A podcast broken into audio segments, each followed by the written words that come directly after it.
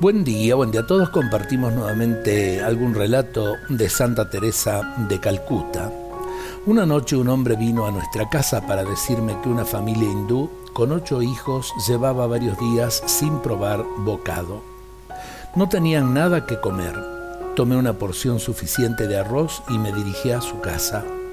Pude ver sus caras de hambre, a los niños con sus ojos desencajados. Difícilmente hubiera podido imaginar visión más impresionante. La madre tomó el arroz de mis manos, lo dividió en dos mitades y se fue. Cuando unos instantes después estuvo de regreso, le pregunté, ¿A dónde ha ido?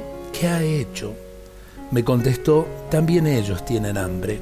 Ellos eran la familia del lado, una familia musulmana con el mismo número de hijos que alimentar y que también carecían por completo de comida. Aquella madre estaba al tanto de la situación. Tuvo el coraje y el amor de compartir su escasa porción de arroz con otros.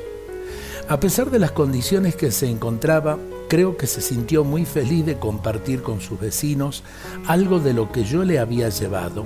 Para no privarla de su felicidad, aquella noche no le llevé más arroz. Lo hice al día siguiente.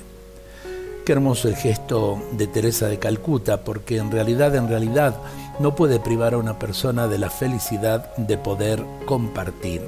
Dios nos bendiga a todos en este día.